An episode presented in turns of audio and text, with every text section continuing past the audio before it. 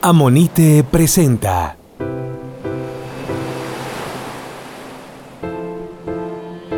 El día en que me quedé para siempre.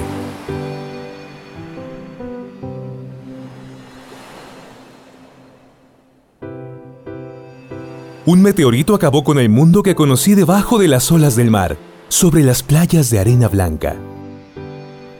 Yo lo viví al máximo, lo respiré hasta que me cansé. Había mucha luz en ese instante que solo fue un instante.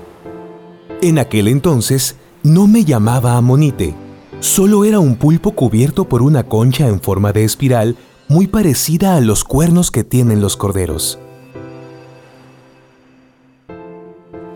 Enterrado bajo montones de lodo y piedra, pasaron 65 millones de años, así que fui convirtiéndome en roca. La información que guardó mi caparazón sirvió a los científicos para conocer el lugar donde habitaron los dinosaurios, el clima, su alimento. Por eso ahora, cuando me encuentran debajo de la tierra o respirando el aire de los llanos, puedo escuchar, a veces, desde un desierto, las olas que desaparecieron